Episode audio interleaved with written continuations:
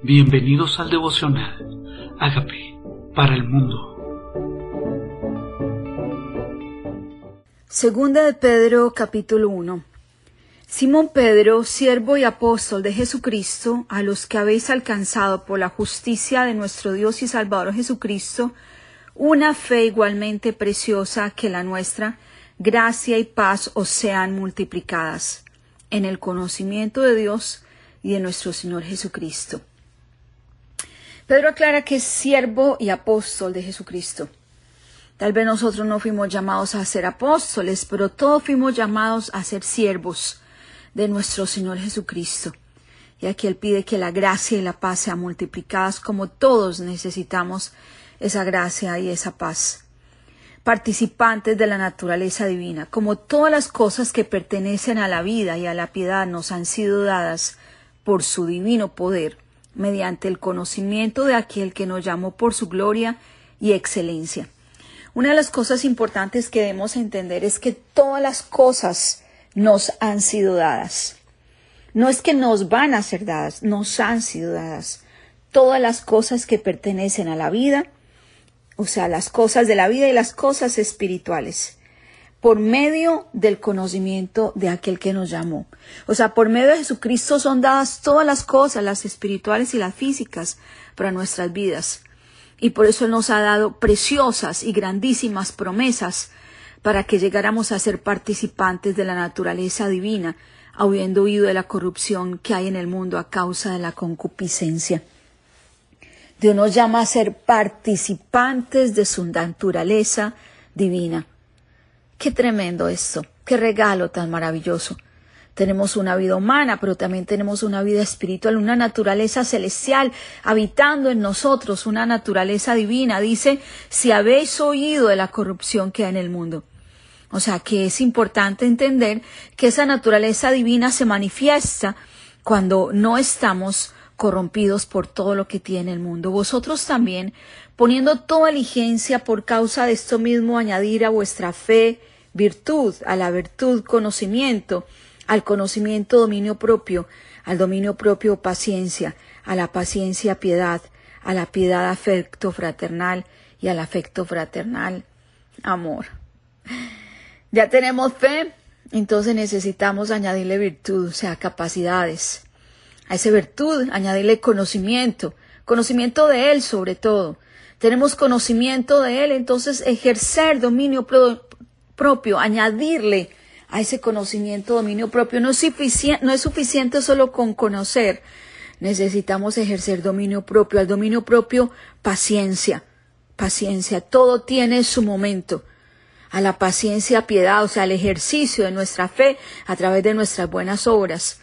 A la piedad, afecto fraternal, amando a los demás. Eso es afecto fraternal.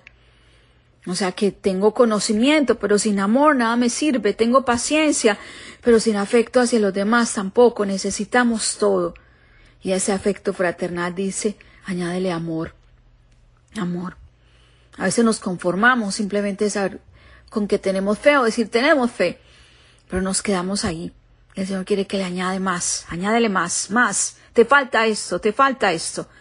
Porque si estas cosas están entre vosotros y abundan, no os dejarán estar ociosos ni sin fruto en cuanto al conocimiento de nuestro Salvador Jesucristo.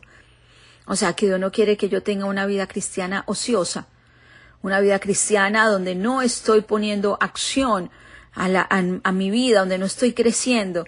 Dice que Dios quiere que esto abunde, no solamente que lo tenga, que abunde, para que yo pueda dar mucho fruto. Él quiere que dé fruto para Él. Pero el que no tiene estas cosas tiene la vista muy corta, es ciego, habiendo olvidado la purificación de sus antiguos pecados.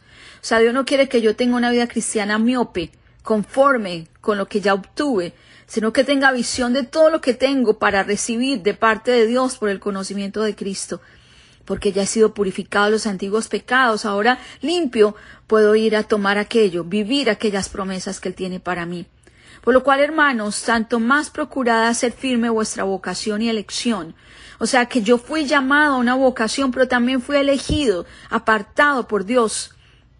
Porque haciendo estas cosas no caeréis jamás.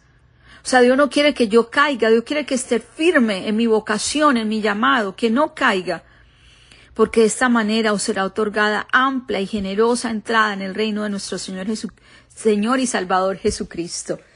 Dios no quiere que simplemente llegue, Dios quiere que yo no esté ocioso, que dé fruto, que mantenga mi vocación, que viva ese llamado, esa lección que Él me dio. Por esto no, yo no dejaré de recordaros siempre estas cosas, aunque vosotros las sepáis y estéis confirmados en la verdad presente.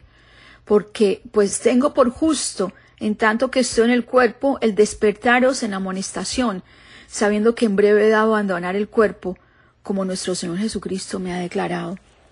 Aquí está Pedro diciendo, no te puedo dejar así. Yo tengo que exhortarte, despertarte, amonestarte a que no dejes esto. Si ya estás confirmado en la verdad, vive tu llamado, vive tu propósito. Dice sabiendo que debo abandonar el cuerpo. O sea, él ya sabe que deja el cuerpo, pero despierta en la presencia de Dios. También yo procuraré con diligencia que después de mi partida vosotros podáis en todo momento tener memoria de estas cosas. O sea, estamos dejando un legado, a pesar de que no estemos, la gente va a tener memoria de la importancia de evangelizar, de vivir el llamado, de cumplir el propósito, de entender que somos apartados. Pedro vivió con un sentido de legado, voy a dejar un legado. Aunque yo no esté, yo voy a procurar que aunque no esté, ustedes vivan esto y recuerden estos, estas cosas. Ahora dice testigos presenciales de la gloria de Cristo, porque no os he hemos dado a conocer el poder y la venida de nuestro Señor Jesucristo, siguiendo fábulas artificiosas, sino habiendo visto con nuestros propios ojos su majestad. Aquí está Pedro hablando del momento en que estaban en el monte, viendo la gloria de Dios en el monte de la transfiguración. Y dijo, no, esto no fue una fábula, con mis ojos lo vi. Y tal vez nosotros tenemos la misma historia, tenemos un testimonio que contar, que podemos decirle a la gente, no, no es fábula. Con mis propios ojos he visto la gloria de Dios, he visto su respuesta. Pues cuando él recibió de Dios Padre honra y gloria, le fue enviada desde la magnífica gloria una voz que decía, este es mi hijo amado, en el cual tengo complacencia.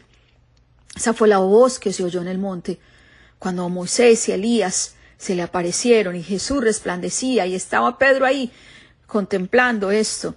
Oyeron esta voz. Dice, nosotros oímos esta voz enviada del cielo cuando estábamos con él en el monte santo. Es muy importante que nosotros también oigamos la voz de Dios en el monte, que lleguemos a ese monte de su presencia, donde veamos su gloria, y nosotros también anhelemos oír esa voz que diga, este mi hijo amado en quien tengo complacencia, que nuestra vida complazca a Dios, que con lo que hagamos complazcamos a Dios. Tenemos también la palabra profética más segura, la cual hacéis bien en estar atentos como una antorcha que alumbra el lugar oscuro. ¿Cuál es esa palabra profética que te alumbra en los momentos difíciles?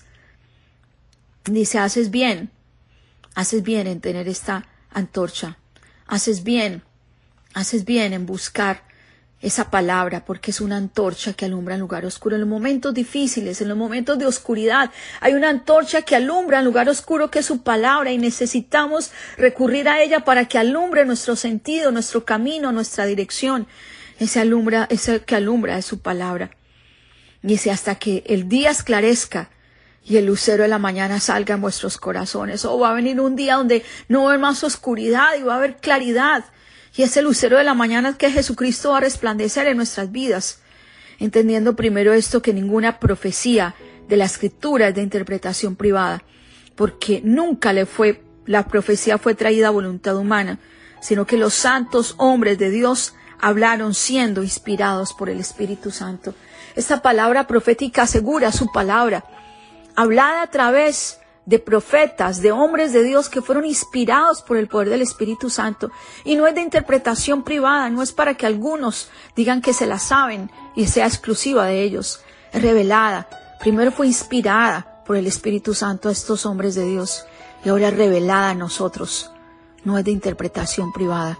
El mismo Espíritu de Dios la revela a nuestros corazones. ¿Qué tal si venimos a esa luz? Venimos a esta antorcha en momentos difíciles para que alumbre nuestras vidas. Dile, Señor, alumbra con mi vida, alumbra con tu palabra mi vida siempre. Que me alumbre en los momentos de oscuridad, que me resplandezca en los momentos difíciles, hasta que tú vengas, hasta que tú vengas, Señor. Nosotros queremos vivir, vivir como Cristo vivió, queriendo agradar al Padre, Y que nosotros también como Pedro digamos, nuestro no es fábula, nosotros vivimos su gloria, nosotros disfrutamos su gloria, nosotros oímos la voz de Dios cada mañana en el monte y poder vivir alumbrados por su palabra. Yo te invito a que si reconoces que eres pecador como yo lo soy, reconozcamos que murió en la cruz por nuestros pecados y digámosle, Señor Jesucristo, yo te necesito. Te abro la puerta de mi vida, te recibo como mi Señor y mi Salvador y te pido que hagas de mí la persona sana y libre que tú quieres que yo sea. Gracias por entrar a mi vida. Amén. Hola amigos, queremos que usted sea parte de esta obra que estamos haciendo a través de Agape para el mundo y que este mensaje de Jesús llegue hasta la última de la tierra. Si quieres donar en nuestra página web puedes hacerlo en agapeparalmundo.org o también a través de Cele en agapeoficial.gmail.com. Dios bendiga tu generosidad.